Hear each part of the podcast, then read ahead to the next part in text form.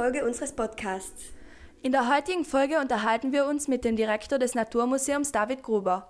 Freut euch über viele Fakten zur Mondlandung. Viel Spaß beim Zuhören.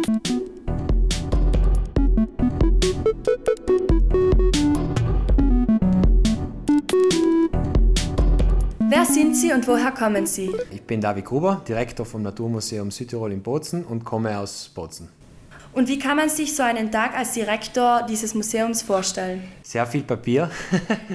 also als Direktor hat man weniger Eingriff in, die, in das operative Geschehen im Haus. Also ich mache jetzt seltenst äh, Führungen oder Einteilungen des Stundenplans, also von den Führern, die die Führungen im Haus gestalten, sondern ich versuche, äh, ich muss sozusagen, bin verantwortlich für die, für die große Strategie, für die Ausrichtung des Museums und äh, für die Mitarbeiterführung, für Unterschrift, Unterschrift von Verträgen und Aufträgen. Also sehr viel Bürokratie eigentlich, eigentlich den ganzen Tag, genau. Und sehr viele E-Mails.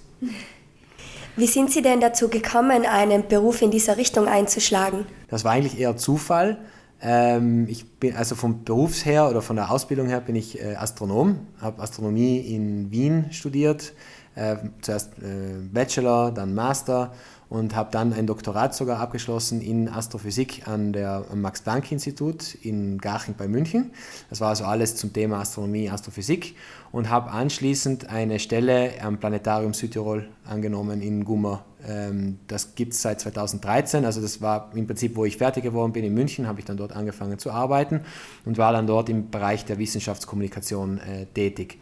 Äh, und nach fünf Jahren gab es dann ein, zufällig die, die Ankündigung, dass der Direktor, die Direktorstelle ähm, zur Verfügung steht. Also quasi der alte oder der vormalige Direktor hat Arbeit gewechselt.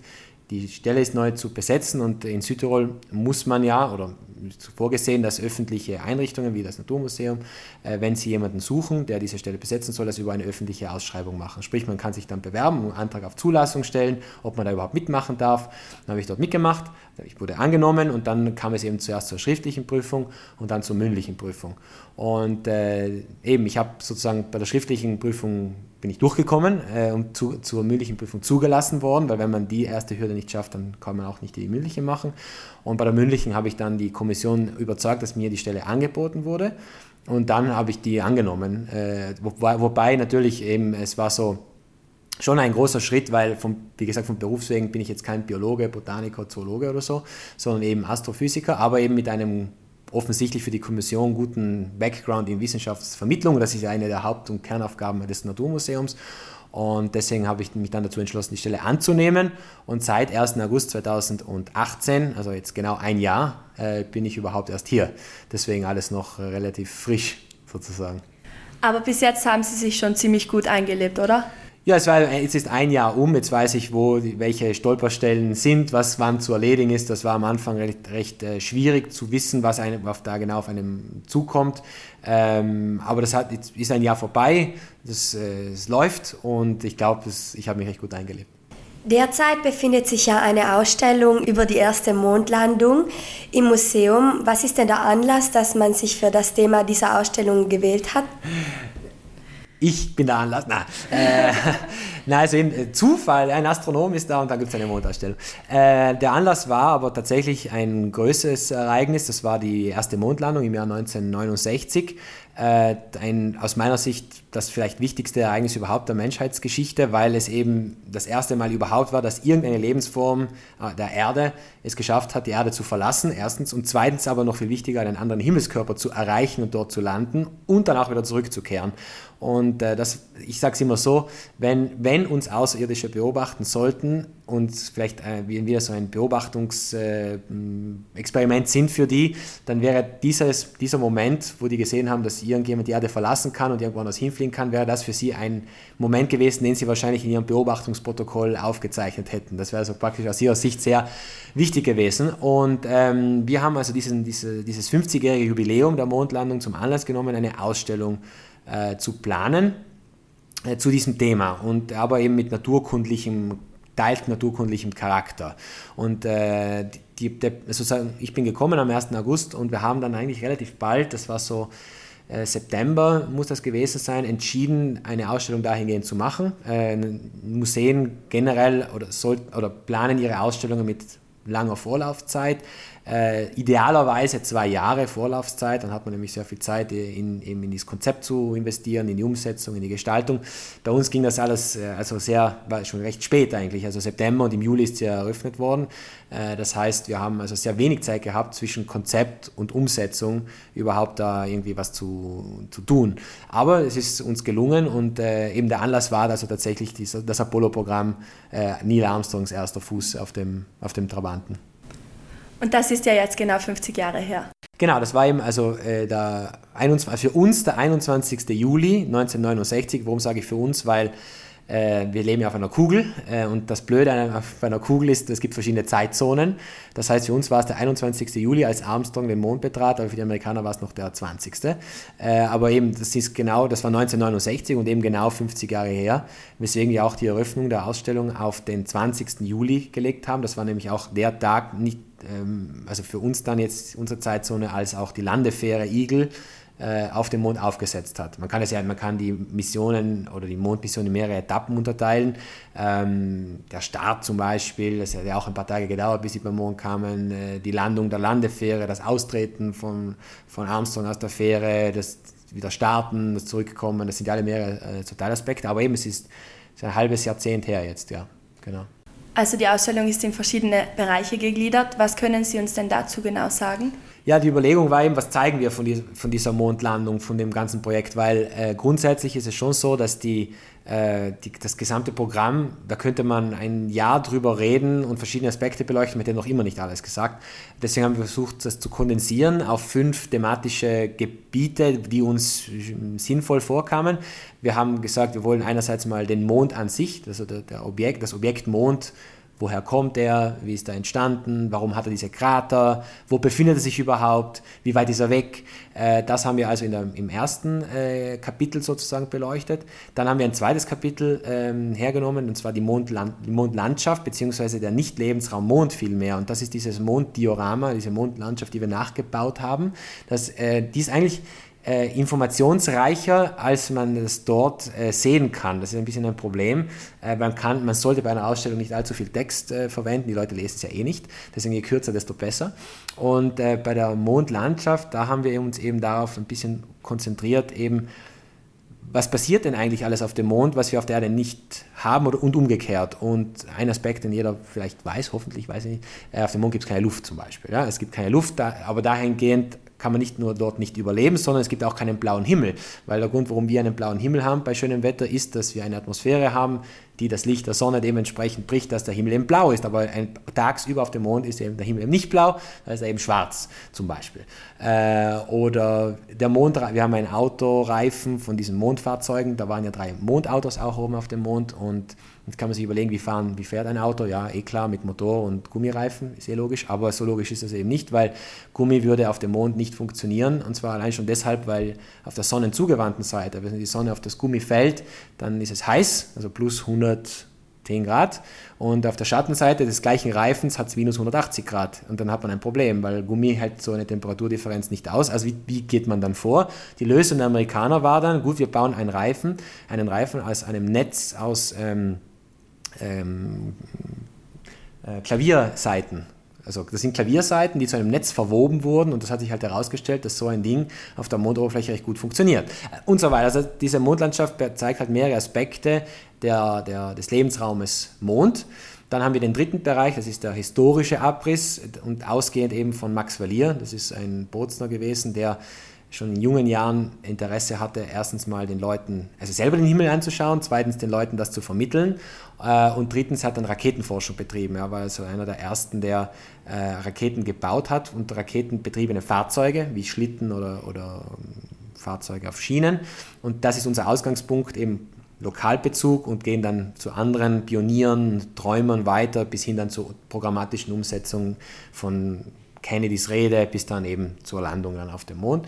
Und dann haben wir noch einen, eben einen vierten Bereich, das ist dann der technologische Aspekt, eben das war eine technologische Meisterleistung, eben was da, was da alles dahinter steckte an Ideen und Patenten und alles Mögliche. Das ist der vierte Bereich. Und dann den fünften, letzten, das ist das Resultat, was hat uns das alles gebracht? Und da äh, fokussieren wir uns als Naturmuseum auf den naturkundlichen Aspekt, und zwar insofern, als dass die die Rückschau zur Erde, also man ist zum Mond geflogen, man hat den Mond gesehen, hat zur Erde zurückgeschaut und hat diesen blauen Planeten gesehen, eingebettet in einem großen schwarzen Nichts und hat halt gemerkt, das ist unsere Heimat, da wohnen wir und das ist alles schwarz und nur da gibt es Leben und das hat eine neue Wertschätzung gegenüber der Erde und der Umwelt gebracht damals. Ein Astronaut hat, äh, der Apollo 8, glaube ich, war das, hat gesagt, wir sind jetzt den, diesen ganzen Weg zum Mond geflogen und was haben wir dabei entdeckt? Letztlich die Erde. Also wir haben zurückgeschaut zur Erde und haben die Erde entdeckt. Und das ist sozusagen, sind diese fünf Kapitel. Und äh, ich habe das jetzt im Schnelldurchlauf äh, gesagt, aber man könnte da wirklich auch bei jedem Kapitel nochmal eine halbe Stunde wahrscheinlich reden. Aber äh, grundsätzlich ist das so die Idee gewesen und wir haben uns eben hauptsächlich auch auf den naturkundlichen Aspekt als Naturmuseum irgendwo auch bezogen. Was ist denn Ihre persönliche Lieblingskategorie dieser fünf Kategorien? Puh, das ist ganz schwer zu sagen, äh, weil alle irgendwo etwas beson ein besonderes Element haben. Ähm, für, Vielleicht, weil mein persönlicher Bezug da am größten ist, wir haben ein, einen Mondstein in der Ausstellung, also original zurückgebracht von den Astronauten der Apollo-Mission. Das ist so ein 90 Gramm großes äh, Stück. Das, äh, und das ist eben deswegen interessant, weil erstens mal Mondgestein gibt es ganz wenig auf der Erde. Äh, es gibt zwei, zwei Quellen, wie wir zum Mondgestein kommen. Und zwar entweder das Zeug fällt vom Himmel auf die Erde. Das kann passieren, wenn auf dem Mond etwas einschlägt. Das Zeug wird aufgewirbelt und ein Teil kommt dann, fällt dann auf die Erde in Form von Meteoriten. Davon gibt es ungefähr 200 Kilogramm weltweit, nach, also gefundene. Oder man fliegt dort hinauf, holt sich das Zeug und bringt das zurück. Und das haben eben die Apollo-Astronauten gemacht und die haben ungefähr 380 Kilogramm zurückgebracht im Laufe dieser sechs Missionen, die eben zum Mond geflogen sind. Und äh, das, der Unterschied ist aber jetzt der, das Zeug, was ich zurückbringe vom Mond zur Erde, händisch, also mit meiner Hand, geht nicht durch die Atmosphäre durch und wird dann noch nicht durch die Atmosphäre verändert. Das ist also der Vorteil, das ist also ursprüngliches Material, während das, was durch die Atmosphäre fällt, wird bearbeitet durch Reibung, es bleibt dann irgendwo liegen und dann regnet es drauf und dann hat man alle möglichen Probleme. Das heißt, das ist also wissenschaftlich von hohem Wert. Und das ist aber im alleinigen Besitz der NASA. Das heißt, äh, es, gibt, es ist auch verboten, das Zeug zu verkaufen. Das macht die NASA auch nicht. Wenn das jemand stiehlt, der wird dann verhaftet und verfolgt nach äh, amerikanischem Gesetz. Das heißt, das kann man eigentlich nicht besitzen, ist unverkäuflich, unbesitzbar. Aber die NASA vergibt Leihgaben ähm, an Museen, an Universitäten, an, an Bibliotheken sogar, meine ich. Äh, man kann also das beantragen, man will, möchte so eine Leihgabe haben und dann kriegt man die oder kriegt man die nicht, je nachdem, wie gut das Projekt ist, das man präsentiert. Und uns wurde das eben gegeben. Und wir haben das beantragt im Oktober haben dann irgendwann im April, Mai die Zusage bekommen, dass wir es dann jetzt bekommen und wir mussten das dann, oder ich vielmehr musste das äh, persönlich dort abholen und im Handgepäck zurücktransportieren. Und jetzt denkt man sich, ja, ja, okay, easy, weil so ein Flug hin, Flug zurück. Aber das Problem war der, der ganze bürokratische Aufwand. Äh, dass die, das musste nämlich dann durch den Zoll und deklariert werden und bestätigt werden, dass es da ist. Und das sind ganz viele Papiere gewesen, die man unterschreiben musste. Also es war ein unmöglich, also der, sage ich mal, der technologische Aufwand war bei bei den Apollo-Programmen, das zur Erde zu holen, sicher größer als jetzt hier, aber bei uns war der bürokratische Aufwand, äh, das von Amerika nach Europa zu holen, wahrscheinlich gleich groß wie das ganze Apollo-Programm. Also das war wirklich von Telefonanrufe jeden Tag, um das irgendwie über die Bühne zu bringen. Aber das ist für mich sozusagen das Element, das am meisten heraussticht, aber einfach, weil ich damit die engste Beziehung habe und dann das am längsten verfolgt habe letztlich. Und war das nicht auch eine sehr große Ehre, dieses Mondgestein zu bekommen? Ja, weil es kriegen nicht viele. Also ähm, wir mussten, also gerade für 2019, wo eben dieses 50er Mondjubiläum stattfand, da gab, gab, die NASA, hatte die so viele Anfragen von anderen Einrichtungen, dass die gar nicht, die haben ja gar nicht so viel zur Verfügung. Und die haben dann gesagt, sie rufen so eine Art Wettbewerb aus, äh, man muss einen Projektantrag stellen. Und dann kam das vor eine interne Kommission, eine Jury, die hat das dann beurteilt. Und wir haben das dann, also unser Projekt hat wohl überzeugt und haben dann diese Leihgabe jetzt bekommen. Es ist eine Leihgabe, wir müssen es zurückbringen, äh, aber erst am 22. Februar. Also wir kriegen das nicht für die gesamte Dauer der Ausstellung, die ist ja noch viel, viel länger, die Ausstellung geht bis zum 2. Juni, aber dann am 22. Februar geht das wieder zurück. Äh, und natürlich war das für uns super. Also erstens mal, dass wir es für so lange, dass wir es überhaupt bekommen haben, dass wir es für eine relativ lange Zeit bekommen haben, für diese vielen Monate eigentlich. Und äh, für uns war das natürlich sehr speziell und hat auch, ist auch das erste Mal, dass Mondgestein in dieser Form in Südtirol ist. Nicht in Italien, da gab es schon mal andere Orte, die das mal, denen das gelungen ist, aber in Südtirol ist es das allererste Mal. Ansonsten haben wir noch viele andere Sachen gesehen in der Ausstellung, zum Beispiel den Weltraumanzug, aber auch ähm, verschiedene Teleskope. Handelt es sich dabei um Nachbauten oder um Originale? Also, ähm, wir fangen mal beim Astronautenanzug an. Äh, der, das ist ein Nachbau, äh, und zwar aber ein, ein sehr originalgetreuer Nachbau von derselben Firma, die auch die originalen Anzüge gemacht hat. Das heißt, also im Prinzip, ich will jetzt nicht sagen, der ist funktionstüchtig und flug, flugtauglich, das würde ich jetzt nicht behaupten, aber mir wurde das so erklärt, dass auch ein Astronaut, der mit den Apollo-Missionen unterwegs war, auf den ersten Blick wahrscheinlich nicht sagen könnte, ob das der Original ist oder der, der, der Nachbau. Was darin fehlt, äh, sind die ganzen Lebenserhaltungssysteme im Rucksack, die wurden nicht extra nachgebaut, die sieht man ja eh nicht, die sind ja im Rucksack versteckt. Also das heißt, er hat jetzt kein, keine Pumpe, so ein Astronautanzug ist relativ kompliziert. Also Luftversorgung ist das eine, aber da drin schwitzt man, ja, es wird sehr schnell sehr heiß da drin, das heißt, der Astronaut muss gekühlt werden, das heißt, er hat so Wasserschläuche, die überall herumgehen, mit, die, die, die Wärme dann ableiten, also er wird wassergekühlt, der Astronaut sozusagen. Äh, das alles wurde nicht nachgebaut. Ähm, das sieht man ja auch, will man gar nicht sehen. Aber das ist original oder halt originalgetreu. Äh, die Teleskope sind original. Die zwei Teleskope, die dort sind, die haben eine ganz interessante Geschichte. Beide, die gehörten beide oder mit denen hat Max Valier äh, beobachtet. Äh, und zwar das, das ältere Modell, das ist ein bisschen weniger hochwertig, das sieht man in der Ausstellung besser. Das gehörte seinem Großvater und sein Großvater hat ihm das dann zur Verfügung gestellt. Und mit dem hat er dann unter anderem äh, auf dem Walterplatz in Bozen den Leuten, den Bozern eben den, den Nachthimmel gezeigt. Ähm, der ist nämlich, der, sein Geburtshaus ist am Walterplatz, also der ist dort geboren. Und das zweite, das gehörte der Familie Ammon, der Handelsfamilie aus Bozen. Und äh, das wurde dem Max Verlier leihweise zur Verfügung gestellt, damit er seine Beobachtungen machen konnte. Äh, und als, dann, als sie dann erfahren haben, dass er aber damit äh, Geld verdiente, weil er hat unter anderem den, den, Leuten, die er den Himmel gezeigt hat, am Walterplatz Geld dafür eingesammelt, damit er sich sein Studium finanzieren konnte. Also er hat einen Obolus erhoben und als die Familie Amon das mitbekommen hat, haben sie ihm das, glaube ich, wieder verboten oder so. Auf jeden Fall wurde das dann viele Jahre später von einem Nachfahren der Familie Amon gefunden. Dieses Teleskop wurde von Verein der Amateurastronomen wieder restauriert, weil das war total verrostet teilweise und wurde wieder aufgebaut und das steht jetzt, äh, normalerweise würde das bei der Sternwarte Max Valier stehen, aber wir haben es jetzt also sozusagen als Leihgabe, als Leihgabe für äh, die Ausstellung bekommen und äh, wirklich, also das sind Originale, also da hatte, der Valier hatte da die Hände dran sozusagen. Sie sind ja selbst Astronom und wie können Sie sich denn die Faszination des Menschen im Allgemeinen für den Mond und für alles, was da sonst noch gibt, erklären? Das ist eine gute Frage. Grundsätzlich bin ich der Meinung, dass alle, alle Themen, egal was das ist, interessant sind für den, der sich dafür interessiert. Äh, das heißt, jemand hat einfach eine totale Faszination mit den Dinosauriern, jemand hat eine totale Faszination für die Pflanzen, ein anderer interessiert sich total für, weiß ich, Fledermäuse eben oder so. Äh, und dann gibt es halt Leute, die interessieren sich sehr für das Weltall. Warum das so ist, das geht, keine Ahnung, es ist schwierig zu beantworten. Die, die, das Interesse für den Sternenhimmel auf jeden Fall, das ist sicher so alt wie die Menschheit selber. Äh, das war ja auch immer recht spannend zu sehen, dass die Abläufe, die dort oben geschehen, dass dieser sich veränderliche Himmel trotzdem einen gewissen Rhythmus hat. Äh, das sieht man ja schon beim Mond, der braucht eben circa 30 Tage vom Vollmond zum nächsten. Die Sternbilder, die man im Sommer sieht, sind dann im Winter unsichtbar, kommen aber im nächsten Sommer wieder. Das heißt, das ist also auch sehr regelmäßig immer abgelaufen. Und das hat den Menschen sein seinerzeit in der Frühphase sicher sehr fasziniert, weil, er, weil es viel präziser war als da alles das, was er auf der Erde nachbauen konnte, das so rhythmische Abläufe zeigen konnte. Und äh, dann sah er halt eben, dadurch, dass er so perfekt immer alles ablief da oben, sah er halt darin den Willen der Götter zum Beispiel. Also er hat gesagt eben, also der, der, das wird von den Göttern bewegt, weil die sind eben perfekt, ich bin unperfekt, also ich bin nicht perfekt, aber die Götter sind perfekt und die bewegen also den Himmel und wohnen dort oben. Und äh, da ist schon mal die Faszination aus einem rein mythologischen Aspekt hergekommen. Dann war der, der, die Astronomie war immer wichtig für die Bauern, weil das eben ein Kalender war. Also sprich, es war wichtig zu wissen, wo bin ich jetzt im Jahr? Kommt jetzt die Nilflut oder kommt sie nicht?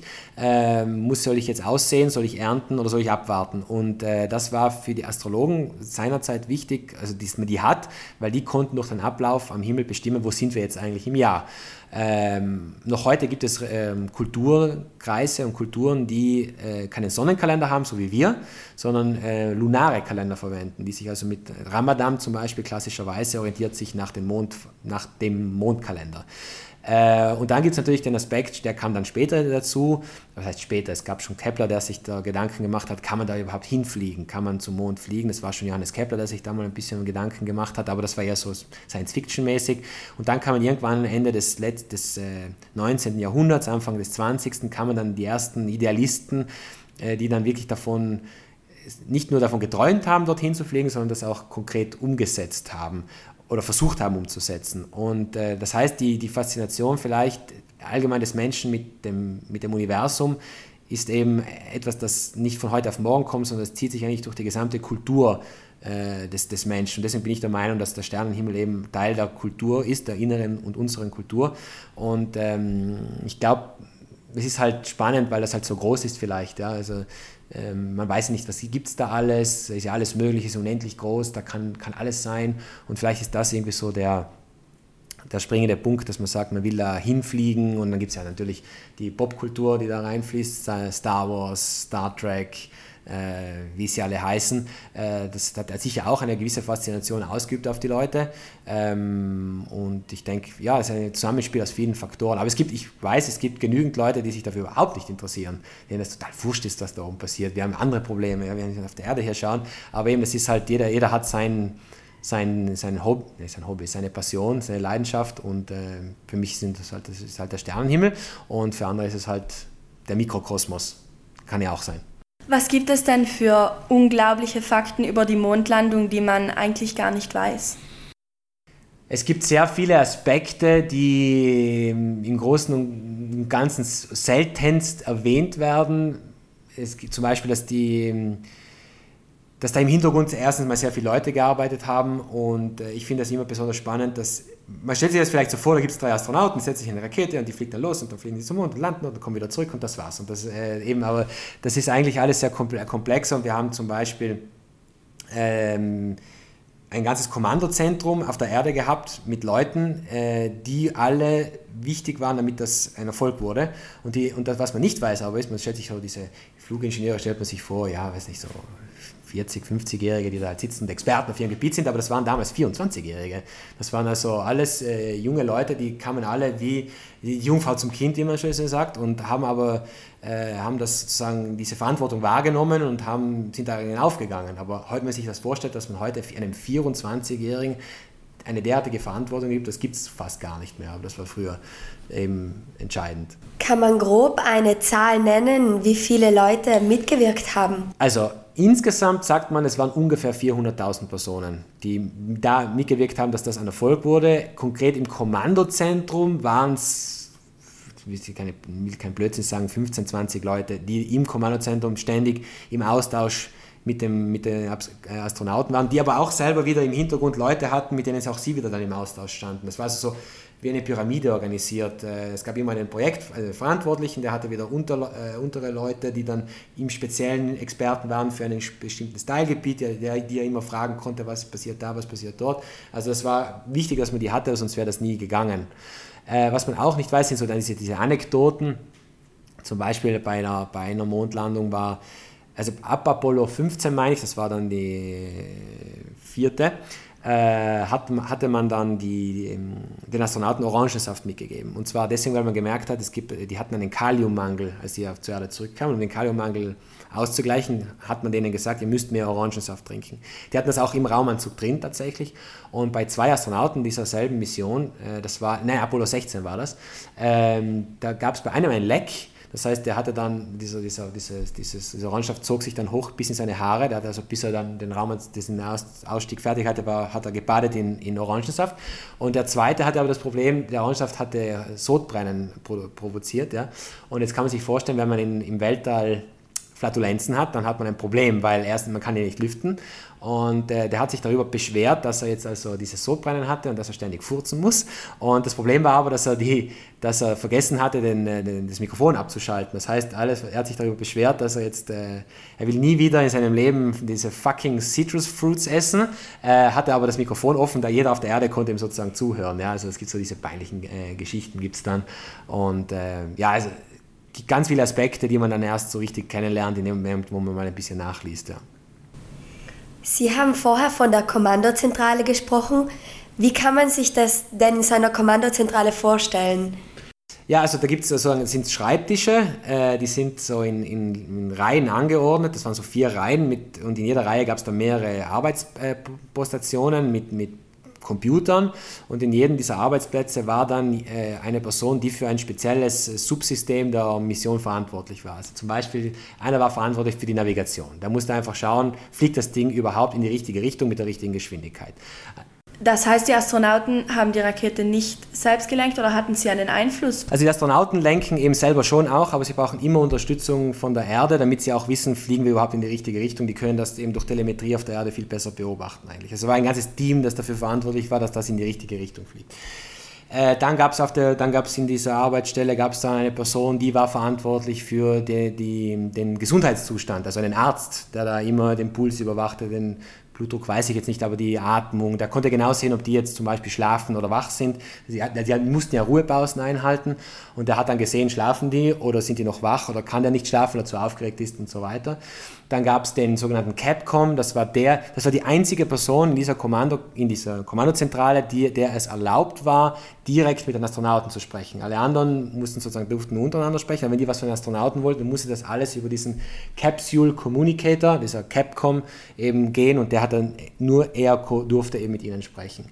Ähm, dann gab es äh, einen, der war verantwortlich für Lebenserhaltungssysteme. Funktionieren die oder muss was ausgetauscht werden? Geht was gut, geht was schlecht? Also der, der hatte jeder seinen speziellen Part und man kann nicht Experte für alles sein, sondern man muss sich spezialisieren auf einen Bereich, aber da muss man sich dann wirklich gut auskennen. Und der, der Chef dieser ganzen Truppe, weil wenn da jetzt kein Dirigent gewesen wäre, dann wäre das alles schiefgegangen, das war der sogenannte Flugdirektor oder Flight Director und der war, hat halt sozusagen die gesamte Verantwortung dieser Mission und der musste sozusagen entscheiden, äh, bei gewissen sogenannten Milestones oder bei bestimmten Abschnitten, gehen, machen wir jetzt weiter oder brechen wir ab? Das war so seine Verantwortung. Er musste eben überprüfen, stimmt alles, geben wir alle das okay, ja, okay, wir machen weiter, nein, wir brechen ab. Also das war ein, wirklich ein, ein, ein Orchester, das dirigiert werden musste von diesem Flugdirektor und die Astronauten waren letztlich nur ein Teil der ausführenden Organe sozusagen. Wie lange hat denn diese ganze Mondlandung gedauert, also vom Start der Rakete bis zur effektiven Ankunft? Also das waren, also sind unterschiedliche Zeiten. Grundsätzlich kann man sagen, man braucht so zwischen drei und vier Tage von der Erde zum Mond und genauso lange auch wieder zurück. Und dann kommt es darauf an, wie lange bleibe ich auf dem Mond. Weil die ersten Missionen, die waren zwischen Armstrong und Aldrin, die waren, glaube ich, nur zwei Stunden auf der Mondoberfläche und sind dann wieder rein, eingestiegen und zurückgefahren. Die letzte Apollo-Mission, Apollo 17, da waren das schon drei Tage, die, die, sind auf der Mondoberfläche verblieben. Nicht drei Tage kontinuierlich draußen, aber immer wieder eingestiegen, wieder ausgestiegen, wieder eingestiegen, wieder ausgestiegen. Das heißt also, man ist so ungefähr zwei Wochen maximal unterwegs gewesen, aber in der Regel waren das wohl eher so zehn Tage. Das heißt also, die Entscheidungsgewalt ähm, lag am Ende immer auf der Erde und nicht im Raumschiff. Ja, genau. Also äh, das heißt, ein Astronaut hätte schon sagen können, du, äh, uns geht's nicht gut, wir haben, ein, wir haben ein Problem, aber eben was ist das für ein Problem? Das ist, die, ist es ein, ein missionskritisches Problem oder kann man das umgehen oder kann man das ausschalten? Kann man da eine Lösung finden? Äh, zum Beispiel bei Apollo 13 ist es Houston, uh, we've got a problem. Ähm, da war ja nicht, da hat, die haben die nur einen Knall gehört. Die haben nur, die haben, da ist was explodiert, aber die wussten zuerst nicht, was, was ist da überhaupt los. Und dann haben sie auf der Erde gefragt, äh, Houston, we have a problem, aber eben, wir wissen nicht was. Also wir haben nur einen Knall gehört, schaut mal bitte nach, was da los ist. Und auf der Erde haben die dann festgestellt, hoppala, äh, da ist ein Sauerstofftank explodiert was tun wir jetzt, damit wir diese Astronauten wieder sicher zur Erde zurückbekommen? Das hätten die vor Ort erstens nicht verstanden, was da passiert ist und zweitens auch keine Lösung gefunden äh, allein, weil unten eben die Experten sitzen, die sich mit all diesen Systemen, die mussten wissen, wo jeder einzelne Kabel durchgeht. Äh, das heißt, ähm, die hätten zwar eine, die hätten sagen können, wir, uns wäre es lieber, wenn ihr abbrecht zum Beispiel, wir fühlen uns nicht, das hätte wahrscheinlich aber niemand gesagt in dem Moment, äh, weil für die war das ganz, ganz wichtig, äh, die Mission zum, erfolgreich zum Ende zu bringen. Dass ein Astronaut das waren ja alles Testpiloten, äh, also Haudegen, äh, dass der, dass der gesagt hätte, wir wollen, wir trauen uns nicht mehr oder wir brechen jetzt ab oder es geht nicht mehr. Das wär, die haben immer das auch so formuliert, das sagen, schreiben die auch in ihren Biografien, ähm, ja so formulieren, dass ich ja nicht riskiere, vom Arzt äh, ein negatives Gutachten zu bekommen. Ja, also wenn die gefragt wird, wie geht's dir? Super, super. Und vielleicht hatten die gerade irgendwie Magenschmerzen oder was. Aber ja, nur nicht sagen, dass das ein Problem ist, weil die wollten auf, auf jeden Fall äh, ihr Land stolz machen und diese Missionen äh, erfolgreich zum Ende bringen. Jetzt kommen wir wahrscheinlich zu einer sehr kontroversen Frage und zwar, warum glauben so viele Menschen nicht daran, an diese Mondlandung, an alles? Ja, das äh, ist eine gute Frage. Ähm, also dass die Mondlandungen stattgefunden haben, äh, das, das, das, ist zweifelsfrei wahr. Also es gibt aber diese Mondverschwörungstheoretiker, die dann behaupten, ja, da gibt es Hinweise, dass das nicht stattgefunden hat. Und dann werden ihm eigentlich immer in der Regel die gleichen fünf Argumente da herangezogen. Das erste klassische ist ja, die, die Fahne weht im Wind und auf dem Mond gibt es ja keinen Wind. Wie kann das sein? Das war im Studio gedreht. Ähm, also erst, wenn jemand, wenn jemand durch den ganzen Aufwand geht, das in einem Studio nachzustellen, dann wird er auch darauf bedacht sein, dass da kein Wind durchgeht. Erstens. Aber zweitens, äh, jeder, der das behauptet, hat nur das Foto gesehen. Auf dem Foto sieht das tatsächlich so ein bisschen aus, als ob da ein Wind durchgeht und die Fahne flattert. Die Fahne war aber nur schlecht gefaltet. Äh, es gibt ja Videoaufnahmen gibt's ja davon. Und bei diesen Videoaufnahmen, die über 40, 50, 60 Minuten gehen, bewegt sich die Fahne keinen Millimeter. Äh, also durch das Falten dieser Fahne, die war wirklich eng aufgerollt, äh, gab es halt Bügelfalten sozusagen. Die wurde dann die wurde dann auch auf, so aufgehängt, dass ein Metallstab sozusagen oben drüber ging. Die wurde also eingefädelt, dass sie also auf, also gesehen werden konnte auf den Fotos und nicht äh, schlaff nach unten hängt. Äh, und durch diese Bügelfalten sieht es auf dem Bild so aus, als ob sich wehen würde, aber auf dem Video, das es ja auch gibt, sieht man eindeutig, dass sich da nichts bewegt. Ähm, dann das zweite Argument, was ah ja, es gibt, warum sieht man keine Sterne auf den Fotos? Das ist auch ein klassisches, man sieht halt schön die, die Vordergrund, den Mond und den schwarzen Himmel, aber keine Sterne drauf. Man müsste ja mal Sterne sehen. Ist die Behauptung, die, äh, die, die das behaupten, wissen nicht, wie Fotografie funktioniert, weil auf dem Mond, wo die gelandet sind, die Astronauten, da war es ja Tag. Also wir hatten Tag, es war taghell so wie bei uns am helllichten Tag. Nur der Himmel war halt schwarz. Jetzt ist es aber so, dass Sterne sehr lichtschwach sind. Damit ich Sterne auf Fotos sehen kann, das kann jeder mal probieren, muss ich eine sehr lange Belichtungszeit beim Fotoapparat einstellen. Über, über ein paar Sekunden muss das in der Regel gehen, idealerweise 15, 20, 30 Sekunden. Wenn ich das aber mache, dann, dann, sieht, dann sehe ich dann auf dem Bild zwar Sterne nachher, aber der ganze Vordergrund, der ja taghell ist, wie gesagt, ist ja dann total überbelichtet. Das heißt, ich würde dann den Vordergrund gar nicht mehr sehen können. Also deswegen sieht man keine Sterne. Was gibt es dann? Ah, genau, wenn die dort gelandet sind, warum macht man dann kein Foto von, äh, vom Landeort? Wir haben ja ganz tolle Teleskope auf der Erde, dann kann man dorthin fotografieren und dann sieht man, dass sie dort gelandet sind. Wo macht man das nicht? Ähm, auch da Teleskope auf der Erde, da ist es in der Regel so, das kleinstmögliche, was Teleskope auf der Erde sehen können, was auf dem Mond stattfindet, hat ungefähr die Größe von einem Fußballfeld. Alles, was kleiner ist als ein Fußballfeld, kann ein Teleskop hier auf der Erde nicht mehr auflösen. Das ist dann zu klein. Ich kriege ich krieg das nicht hin. Aber es gibt inzwischen Teleskope, die im Mondorbit den Mond umkreisen. Also die fliegen jetzt gerade um den Mond herum und fotografieren aus circa, ich glaube 60 Kilometer Höhe die Mondoberfläche. Und die können das natürlich sehen. Und wenn man mal äh, auf googelt, LRO, das steht für Lunar Reconnaissance Orbiter und Apollo. Und man braucht eine Bildersuche auf Google, dann findet man sozusagen die Bilder, mit, wo heute noch die Fußspuren äh, der Astronauten, des Mondautos, die Überreste, das, was heute noch dort liegt, zu sehen sind. Die kann man sehen. Sogar die, den, den, Schatten der Fahne kann man sehen, der, die, die dort drinnen steckt, heute noch. Und äh, weil eben diese Fußspuren aufgrund vom Mangel an Wind, Regen, was weiß, Tieren, die, die sind dort und werden nicht, nicht für immer dort bleiben, aber für sehr lange Zeit, für viele zigtausend Jahre. Und ähm, deswegen kann man das auch noch in, in Tausenden, Zehntausenden von Jahren noch immer so nachweisen. Also wir waren dort und man muss sich nur überlegen, das ganze Mondprogramm war ja letztlich ein Wettlauf zweier Supermächte, äh, Sowjetunion und USA. Und äh, die, die, die USA, äh, die Sowjetunion war immer voraus und die USA immer hinten. Und letztlich hat halt die USA dieses ultimative Ziel Mond erreicht, bevor das die, der Sowjetunion möglich war.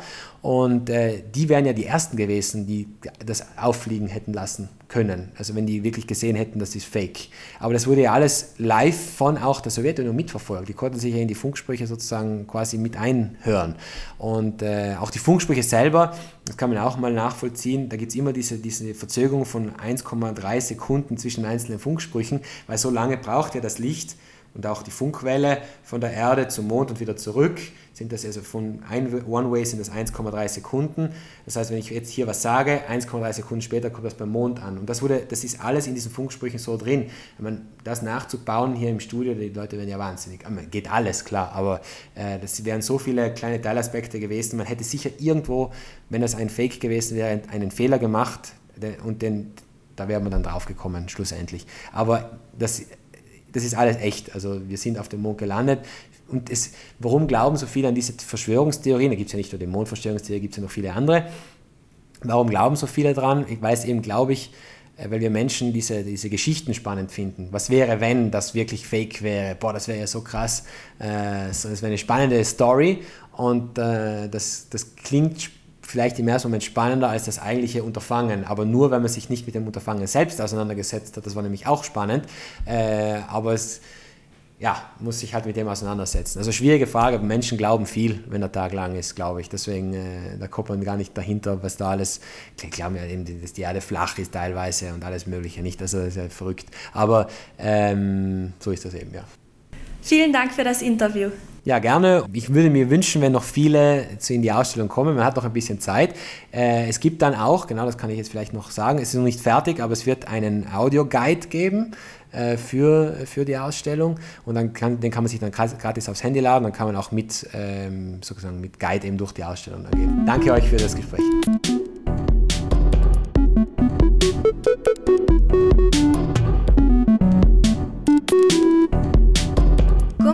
Sentito, in questo episodio abbiamo parlato con David Cubo, il direttore del Museo di Scienze Naturali dell'Alto Adige.